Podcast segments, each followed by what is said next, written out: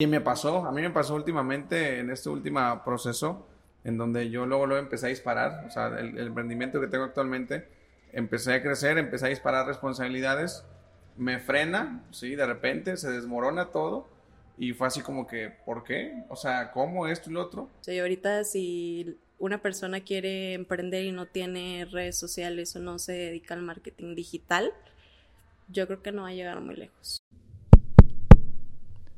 ¿Se escucha? Ok. Sean todos bienvenidos a tu podcast favorito. Que también es mío, ¿ah? Pues porque yo lo hago. Ya la cagué, ¿verdad? que no importa. Al final de esto se trata el podcast de cagadas.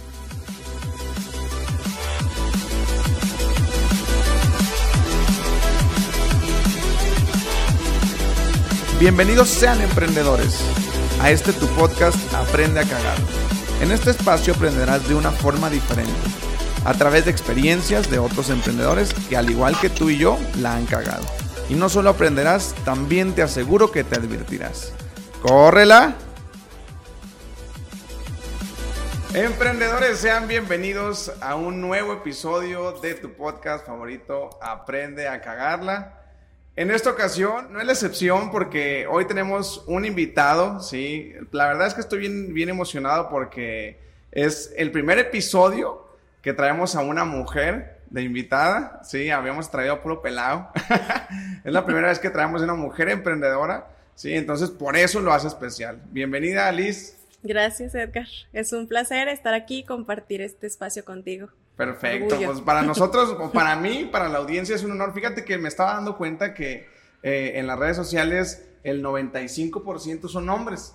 O sea, me siguen obviamente más hombres, que, mujeres, a lo mejor por el tema de, de, que he traído a puros hombres. Entonces dije, mm, quiero que, que, también le demos ahí un, un giro un poquito diferente y que empecemos a llamar la atención también de las mujeres. Esperemos que así sea. Oye, Liz, cuéntame, cuéntanos un poquito de ti. ¿Quién es Liz? ¿Cómo te, te, defines, te caracterizas? ¿Quién es Liz? Mujer emprendedora independiente. no, sí, mira, eh, yo soy licenciada en Comercio Internacional y aparte tengo una licenciatura en optometría técnica. Eh, que es a lo que me dedico ahorita en este momento, a la optometría. Ok.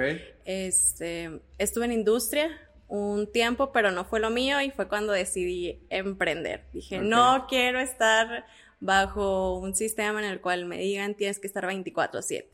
Ok, ¿Cuál, ¿cuál, fue, ¿cuál fue, bueno, cuéntame un poquito eh, de, de, tu trayectoria desde, desde que tienes memoria y que sabes qué, pues mira, yo desde chiquita me llamó la atención esto, este, porque mis papás o mis abuelos hicieron esto, ¿cómo fue ese proceso al momento de emprender? ¿Qué, fue lo por lo que pasaste? Fíjate que eh, mis papás trabajaban, los dos. Mamá, papá siempre estaban fuera de casa. Yo tengo un hermano menor, del cual me hice cargo. Y a mis 15 años fue mi primer empleo. Yo iba a salir de la preparatoria. De la, de la, sí, de la preparatoria. Este. Y yo necesitaba dinero para mis tareas, yo necesitaba una laptop, todo. Eh, ¿Tus papás no son emprendedores? No, no, no. No, mis papás. Ni, ni, familia cercana, ni nada. No, todos trabajan en, empresas. Este, yo dije, no quiero eso para mí. O sea, yo creo que más que nada fue el hecho de que no estuvieron mis papás conmigo en mi crecimiento y en mi desarrollo. Entonces, dije, no quiero esto yo para mis hijos porque quiero tener familia. Este, dije, vamos a verlo por otro lado. Pero bueno, me estabas diciendo de tu hermano, de que lo cuidabas y tenías que Sí, entonces llegó un momento en el que empecé con ventas, empecé a trabajar en una joyería. A los 15 años. A los 15 años, sí, con un permiso de papás en vacaciones. Eh, trabajaba días festivos, que era el Día de la Madre, Día del Padre, graduaciones, Navidad. Y me gustó el dinero, o sea, así fue como empecé a trabajar. Entonces, trabajé ahí, trabajé en restaurantes, le hice a todo. Y porque tú querías hacerlo. Sí, o sea, ya no era tanto el yo estirarles la mano a mis papás y decirles, necesito para comprar este material o incluso pagar mi escuela, porque ya estuve en escuelas públicas, cuando entro a la universidad, pues ya es escuela privada, no les pedí ni un peso para... ¿Tú te la pagaste sola? Así es. Sí, sí, sí. Desde que yo empecé a generar ingreso, dejé a mis papás de, pedirles dinero. Incluso el apoyo también ahorita se lo puedo dar a mi hermano. Órale, súper bien. Entonces empezaste a trabajar desde bien chiquilla. Sí. Y luego, bueno, empezaste a trabajar, ¿sí? Obviamente te pudiste ir por la línea de siempre trabajar. Cuando tú decides este, estudiar eh, comercio internacional, ¿por qué? ¿Por qué estudiaste eso? Yo quería estudiar relaciones internacionales, pero la carrera era más cara. Entonces no me alcanzaba. O sea, también me independicé muy chica. Yo a los 16 años decidí salirme de casa. Estuve viviendo con amigas. Eh, 16 años. 16 años. No. Sí, sí, sí. Yo a esa edad todavía tomaba teta. no, sí. Y fíjate que yo lo hice más que nada porque yo sentía que el hecho de vivir con mis padres y seguirme haciendo responsable de mi hermano me iba a frenar a mucho en cuestión de mi desarrollo personal. sí, sí, sí. Y mis papás en ningún momento se opusieron, más que nada porque vieron que estaba saliendo adelante, o sea, mis notas en la escuela eran buenísimas. Eh, y así fue, o sea, arranqué desde entonces. Después de esos trabajos informales, eh, ¿cuál fue, o sea, qué trabajos fuiste teniendo y, y, llegó el momento en el que tú dijiste, ¿sabes qué? El último. Mira, yo, o sea, entro a comercio, te digo, porque relaciones internacionales no la pude pagar. Dije, bueno, o sea, comercio es eh, algo que se le asimila. Claro que no, o sea, la idea era errónea. Entra y me gustó. Entonces yo entro a hacer prácticas en la industria y en importaciones y exportaciones. Me gusta, eh, llego a ser coordinadora de, mi área, pero digo, no, o sea, el hecho de estar aquí me absorbe bastante, el estrés eh, ya no podía con él, me enfermaba, o sea, ya no dormía. Entonces, para esto, antes de yo entrar en, en la industria, trabajaba en una óptica. En la óptica me capacitaron. Eh, como optometrista, estaba en ventas. Me gustó el servicio al cliente, eh, siempre ha sido lo mío, pues ventas. Pero más que nada eh, fue por el hecho de que mi abuela perdió la vista. Ok. Entonces, para mí el hecho de regresarle la vista a alguien era wow. O sea, yo decía, tengo que hacerlo porque pues si ya no se puede con mi abuela y lo puedo hacer con otras personas, claro que sí. Y así como eh, fue como seguí con lo de la óptica, estuve muchos años, digo, entré a la industria, después en la industria digo, ya no quiero, y me ofrecen un puesto más alto en las ópticas. O sea, ya no como vendedora, sino como algo administrativo. O sea, ya tener eh, bajo mi cargo personal en algunas sucursales de aquí de Saltillo. Oye, ¿y esa decisión para ti eh, significó algo importante porque yo creo que el, sueño de muchas personas es eh, pues el trabajar en una industria, ¿no? Las oportunidades que, que, todo mundo pelea, al menos aquí en la zona donde estamos, es eh, trabajar en una industria. Entonces como que el rechazar o el cambiar eso, eh, incluso, digo, no hablo de forma general, pero hay muchas personas que, que ven la industria así como que lo más top y el hecho de que en ese momento hubieras o tomaste la decisión de irte a una óptica es como que una óptica por la industria, o sea... Sí, claro, y de hecho, o sea, cuando a mí me contactan de la óptica nuevamente para trabajar con ellos, eh, me dijeron, sabes que yo no puedo llegarle al sueldo que tú ya traes eh, en tu industria, pero te puedo dar bonos, o sea, si me ayudas a eh, aumentar ventas, y dije, ok, va, o sea, no se me complica para nada, dije, voy a estar ganando más dinero. A mí lo que me importaba en sí era tener ingresos altos para poder sustentar todos mis gastos. O sea, porque ya vivía sola, ya traía coche, o sea, era muchísimo lo que tenía que pagar, incluso seguir pagando mi universidad porque aún no la, no la terminaba. este, ¿Cuánto tiempo duraste trabajando en la industria? En la industria, año y medio. Año y medio, y con eso fue suficiente como para... Sí, para, o sea, digo, yo, o sea, en mi cabeza el hecho de que me ofrecieran más dinero y el tener oportunidad de generar más, porque pues en industria te pagan 25, 30 mil pesos y en eso te quedas, o sea, si llegas a generar más solo es por tiempo extra. Ajá. En cambio, acá en la óptica lo que me pasaba era, tenía un sueldo base y tenía comisiones, tenía bonos por las demás sucursales y mis ingresos iban a ser mayores eso fue lo que me inclinó más a, regresarme a... Y o sea, regresarme a la óptica y dejar la, industria. Entonces, básicamente ese fue tu primer emprendimiento o tuviste antes eh, no sé, desde chiquita o algo que... No, ese fue el primero. De hecho, o sea, yo renuncio a la óptica y dejo de trabajar eh, dos meses. Entonces, uno de mis clientes me contacta, me dice, oye, Liz, ¿eres optometrista? Y yo, sí, bueno, de hecho no me dijo optometrista, me dijo, ¿eres optimista? Y yo, sí, o sea, sí, claro. Y le dije, ¿por qué? Le dije, ¿qué pasó? ¿Qué necesitas? Me dijo, no, no, no, optometrista. Le dije, ah, sí, ¿qué pasó? Dijo, es que vamos a hacer unas brigadas en unos ejidos en Francisco y Madero. Eh, estás invitada, si nos quieres apoyar. Y yo, ah, qué buena onda. Dice, ya sabes que las brigadas pues no se paga absolutamente nada, es un servicio a la comunidad. Le dije, sí, no hay problema. O sea, ya estoy harta del trabajo. O sea, desde mis 15 años hasta mis 25 que estuve así trabajando dije, no, necesito un respiro. Sí, sí, sí, necesito un respiro. Este, y así fue como se dio lo de mi emprendimiento, o sea, ese mi cliente se hizo mi socio. Como vio que los resultados eran muy buenos ya trabajando en las brigadas, me dijo, oye, ¿y por qué tú no pones tu óptica? dije, la verdad es que nunca lo había pensado. Me dijo. ¿No lo habías pensado? No, la verdad es que no. O sea, tú, tú, te estabas dando un, un, tiempo para regresar a trabajar. Sí, sí, sí, sí. Me dice, oye, este, pues vamos a hacerlo. Dijo, traes muy buena visión, o sea, la atención al cliente se la estás dando muy bien. Aquí también el detalle que en las brigadas trabajábamos con niños. Ok. Eran puros niños de educación base, o sea, de primero a sexto de primaria. Que no tuve ningún problema por trabajar con ellos, me encantó. Es una de las mejores cosas que he hecho y por lo cual se dio mi emprendimiento. Y así fue como empecé. No manches. Oye, y por ejemplo, bueno, esa persona dices que era tu cliente.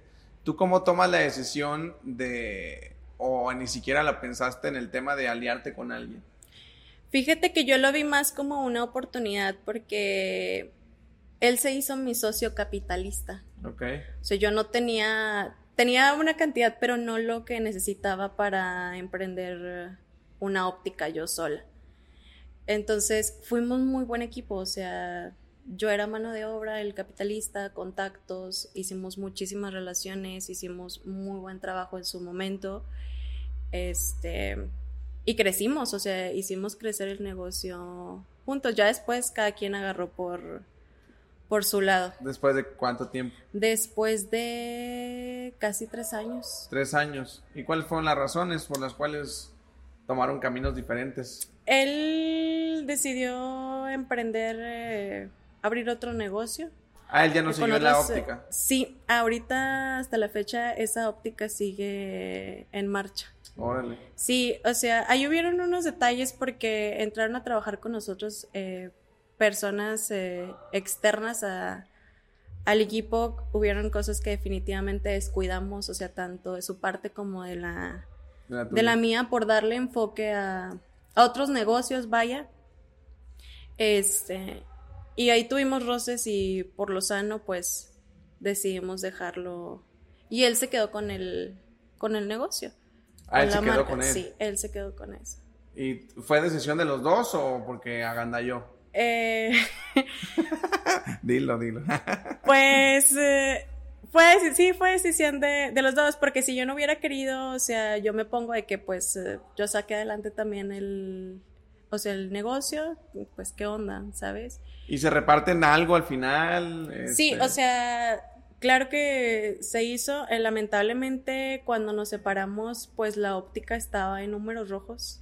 ¿Cómo? No tengo la menor idea, este, pero era, era nuestro hijo, o sea, la óptica era nuestro hijo para querer sacar más negocios, los cuales sí teníamos. Digo, ella dijo que, se generaron unos problemas y al último, pues, sí, se lo quedó. Se lo quedó, se él. Lo quedó él. Y luego, ¿tú empiezas inmediatamente con otra marca o qué pasa? No, no, no. Eh, yo dejo de trabajar. A mí me pudo bastante. Yo estaba entré en depresión. Dije, ¿cómo puede ser posible que todo mi trabajo se haya ido, pues, mi esfuerzo? Porque ya no trabajaba para una empresa, o sea, todo lo que estuve generando en esos tres años era por mi propia... ¿No tenías un contrato con él ni nada? Sí existía, pero digo, yo cuando decidimos los dos, este, pues finalizar eso, se quedó, la verdad es que inconcluso. Ok. Sí se quedó inconcluso, eh, pero yo hablé con la contadora para pues quedar tablas, vaya, y que no hubiera un conflicto más adelante por si yo quería eh, seguir con el proyecto o no, y ya terminamos. Y ahorita no sé qué sea de él, no sé qué Ah, sea no de la óptica. No, no, no. O sea, yo en el momento en el que terminé la relación fue terminarla realmente. Ok, dices, tú terminas, entras en depresión y luego... Y digo, ¿qué voy a hacer? Eh, empiezo a hacer otra marca, que es la que tengo ahorita, se llama Luz Visual. Luz visual. Luz Visual, sí. Ok. Este, y empiezo desde cero. Y es ahorita con lo que estamos trabajando. ¿Cuánto tienes con eso? Tengo un año, tres meses. Ya, tú sola. Sí. Sí, ¿cómo Sí, va caminando? Bien, sí, gracias a Dios va bien. Eh, traemos proyectos muy buenos, pero no aquí en Saltillo. Ok, en Sí. otros lados. Sí, es- en otra ciudad. Oye, y por ejemplo, yo lo que veo o lo que analizo es que tú eh, consideras que tuviste ventaja eh, al momento de trabajar primero para una óptica, aprender todo básicamente del negocio y luego después emprender en lo mismo. Porque al final del día, creo, digo, yo lo comparo con, conmigo, tu situación la comparo conmigo, que al final del día, pues yo tuve muchos trabajos y muy diversos, ¿sí? Muchos, muy diversos, Claro. entonces sabía un poquito de muchas cosas, por eso al momento de yo lanzarme a emprender, pues yo hice una cosa y luego otra, y luego otra, y luego otra, y luego otra. Y creo que en tu caso fue una situación un poquito estable, vamos a llamarle de esa forma, porque tú sí te fuiste por un camino eh, pues único del que ya traías. Entonces, ¿crees que eh, es ventaja contra alguien que no está en la situación que tú viviste en ese trayecto? En ese trayecto? Bueno, o sea, es que yo emprendo, pero no solo me dedico al 100 a la óptica, o sea, tenía más eh, trabajos. También estuve como community manager trabajando.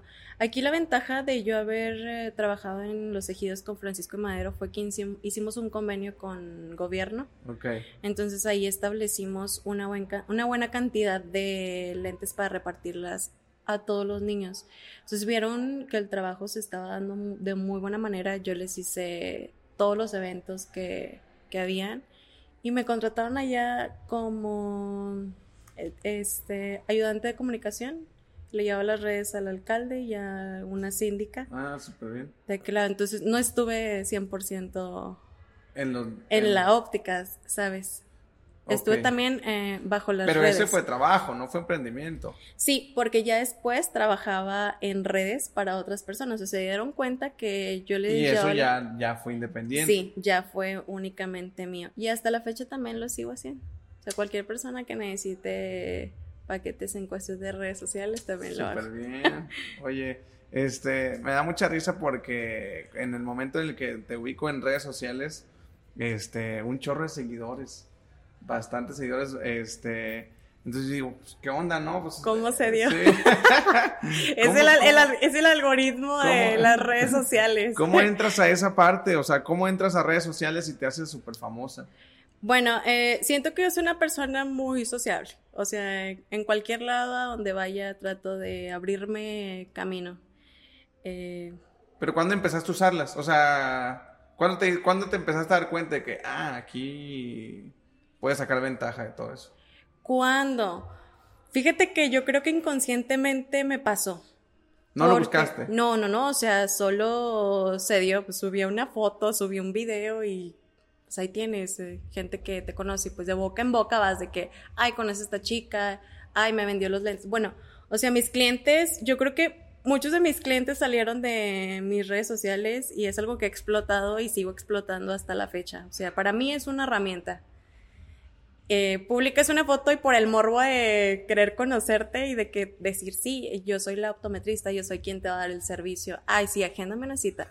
Bueno, pero hay que ser inteligentes también para eso, porque no es como que, ay, sí, agéndame y pues voy o no voy, no. O sea, a mí agéndame, pero me tienes que separar con 200 pesos. Esos 200 pesos yo te los descuento en la compra de tu lente o en caso de que quieras tu receta médica, porque en cualquier óptica no te la, no te la dan. Ah, ok. Y yo sí lo hacía. O sea, yo sí te la daba si tú solo eh, buscabas el resultado de tu refracción, sí, eh, te la daba sin, sin problema. Sí, o sea, tampoco iba a perder una hora de mi tiempo gratis.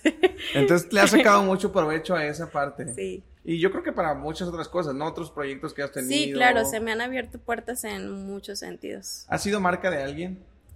Eh, no, no como tal, pero sí he colaborado con algunas personas, fotógrafos, eh, de aquí, eh, boutiques de, de vestidos de noche.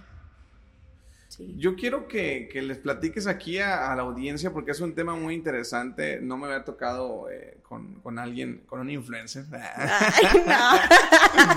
no me había tocado con alguien con, miles, y miles de seguidores. Este, pero yo quiero que tú le platiques aquí a la audiencia que eh, cuáles son las ventajas que tú consideras el, el, el tema de mostrarte ante la gente. O sea, porque yo sé que hay mucha gente, estoy seguro que hay gente bien talentosa, súper talentosa, que es el mejor eh, dentista, que es la mejor psicóloga, que es el mejor nutriólogo, que es el mejor de todo, y que al final del día están en un rincón, ¿sí? Porque no se muestran eh, como, o sea, no se muestran ante la gente, o sea, no hacen que los conocen. Entonces, eh, yo estoy, yo es, es, una lucha que yo tengo día, día a día en donde yo eh, predico con, o, sea, salte, o sea, que la gente te conozca, ¿no? Hace poquito vi una publicación, digo, y no es que esté en contra o a favor de algo, simplemente lo veo desde el tema de que, del, reconocimiento principalmente digital, pero estaba una viendo una publicación en donde compararan, compararon a Kareli Ruiz, a la que ahorita anda muy famosa, con una chica que no sé qué de la NASA. ¿Sí lo viste? Claro, sí, también vi Este, entonces, obviamente la, la, persona que, que, hizo la publicación lo ve desde un punto en el de que cómo hacen famoso a alguien sin sentido o alguien que no aporta nada a la sociedad y cómo no se hace famosa a alguien que sí tiene el conocimiento, el, conocimiento o algo eh, que sí aporta, ¿no? Al final del día, te digo, yo no estoy ni a favor ni en contra, ni de un lado ni de otro. Lo que yo sí comento es que, pues, al final del día, pues, la chica Kareli Ruiz, pues, se muestra en redes sociales y, pues, la chica de la NASA no. Entonces, ¿cómo pretendes, sí, que aunque la chica de la NASA sea una eminencia, sí, si ella no se muestra, sí, al final, a través de redes sociales, ¿cómo se va a hacer viral? ¿Sí me explico? Entonces, mm. bueno. No, no, termina, ah. termina. Sí. Entonces, mi, mi, mi, vaya, mi comentario es ese, ¿no? O sea, el que yo, a mí me gustaría, sí, que, que toda la gente, sí, empezara, al final del día cada vez esto es más normal, o sea, ya no es como que, ay, ya te crees, eh". o sea, simplemente es mostrar y exponenciar el crecimiento de lo que sabes y de lo que haces, ¿no? Entonces, y por eso se da el crecimiento este, ¿Qué piensas al respecto de todo esto? Yo creo que cada quien tiene su estrategia para salir adelante. Digo, sobre el tema aquí de, estas dos chicas. ¿Tú crees eh, que en las redes sociales no son necesarias para salir, o sea, para crecer exponencialmente? No, porque tú no sabes qué es lo que hay detrás de la chica que está en la NASA. O sea, tú no sabes cuánto está ganando, tú no sabes hasta cuándo puede seguir generando. Por ejemplo, ahorita pues Kareli ella está sacando provecho como puede. Ahorita es la figura pública número uno, pero también porque nosotros como sociedad la ponemos ahí. O sea, ella sin nosotros no es eh, nadie. En cambio, la chica de la NASA va a seguir siendo la chica de la, de la NASA. Sin, sin el reconocimiento de la gente. Claro que sí. Eh, digo, eso yo creo que ya va dependiendo de cada persona, de cada individuo, cómo lo quiera visualizar. Claro, o sea, no creo que el día de mañana Kareli vaya a seguir teniendo la misma fama y popularidad que tiene hasta el momento. Al final del día, seguidores desechables. Sí, claro que sí. Eh, y pues está sabiendo cómo sacar provecho. O sea, hasta yo misma lo, lo haría si estuviera en su posición. Igual con la chica la NASA, o sea, orgullo. Goya no necesita, pues no, o sea, de redes. y aquí la chica de la NASA, pues, está siendo reconocida por las personas que se enfocan en eso. O sea, no andan viendo cuerpos, caras bonitas. Pero sí va dependiendo más de el interés de cada uno. Claro. Digo, este, yo en lo personal tampoco apoyo, o sea, ni estoy en contra de, no estoy en ninguna posición, o sea, no estoy a favor ni en contra. Eh, pero las redes sociales sí son un arma ahorita y lo van a seguir siendo más adelante. en lo personal también, yo llegué a las redes sociales, digo, gracias a las redes sociales también medio mundo me conoce, o sea, me recomiendan y todo, pero pues mucha gente te quiere, es, es lo que a mí me duele, o sea, mucha gente te quiere conocer por quién eres eh, físicamente y no por lo que tú puedes ofrecerles hablando profesional. ¿Sabes? Ya cuando saben que eres buena en tu trabajo, o sea, que tienes conocimiento, el servicio que das, pues cambia la perspectiva totalmente de ti. O sea, yo te puedo decir que 10 personas que me agendan a mi cita, pues es porque me quieren conocer, no porque me quieren comprar un lente y lo necesiten. Pero al momento en el que se dan cuenta de que sé lo que les estoy vendiendo, sé que les estoy dando algo que es por salud, lo van a explotar. O sea, igual yo. Entonces cambian de que, ah, no, pues esta chica no solo es una cara bonita, no solo te vende su imagen, o sea, te está vendiendo lo que sabe. Ya sí va a seguir siendo. Definitivamente. Digo, y es algo que que yo todos los días te digo, comento y, en, el ejemplo de esta persona lo, aterrizaste muy bien porque sí, precisamente a lo mejor el enfoque de la chica de la NASA, pues no es su intención el ser famosa, ¿no? O el que la gente la reconozca. Pero hablando, por ejemplo, en el tema de un emprendedor, vamos a aterrizarlo en un ejemplo eh, un poquito más eh, de este lado. En el, hablando del tema de un emprendedor, un vendedor, sí, eh, que al final del día ocupas de, del reconocimiento de la gente para, para vender tus productos, definitivamente creo que es sí o sí, ¿no? O sea, o hay alguna otra alternativa que tú digas, ¿sabes qué? Pues no, o sea, tú tienes que darle la confianza a las personas para que ellos te puedan consumir, ya sea un producto o un servicio. Tú has visto que medio mundo, tú, piensan que no existo. piensan que soy fake, eh, aquí estoy. este, pero yo creo que por lo que mostramos en las redes sociales, o sea, yo, yo no acostumbro a publicar cosas de mi familia, no acostumbro de mis amigos, siempre soy yo, únicamente yo y pues es lo que tú quieres que la gente vea. Pero sí hay que dar un poquito de, credibilidad, un poquito de confianza, para que ellos se acerquen a ti a consumirte. O sea, todo es eh, venta. Ahorita nosotros estamos vendiendo. Claro. Este, el momento en el que tú estás eh, viendo lo que hace la chica Lanasa, la chica Carelli, también ellas están vendiendo, nosotros estamos consumiendo. Todo el tiempo. Ya sí va a ser. Entonces, es clave esta parte eh, de la creación del contenido. Sí, totalmente. O sea, ahorita si una persona quiere emprender y no tiene redes sociales o no se dedica al marketing digital, yo creo que no va a llegar muy lejos. Perfecto, a eso quería llegar. Sí.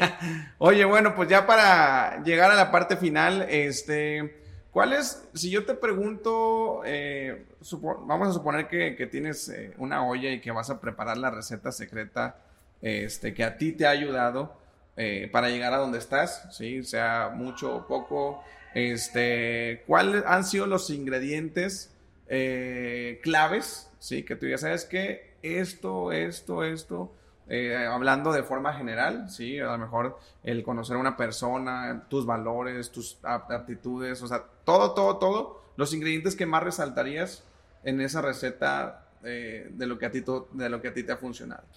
El compromiso, la constancia. Ok. Si no tienes compromiso y constancia, definitivamente no vas a llegar a nada. O sea, lo vas a dejar a medias.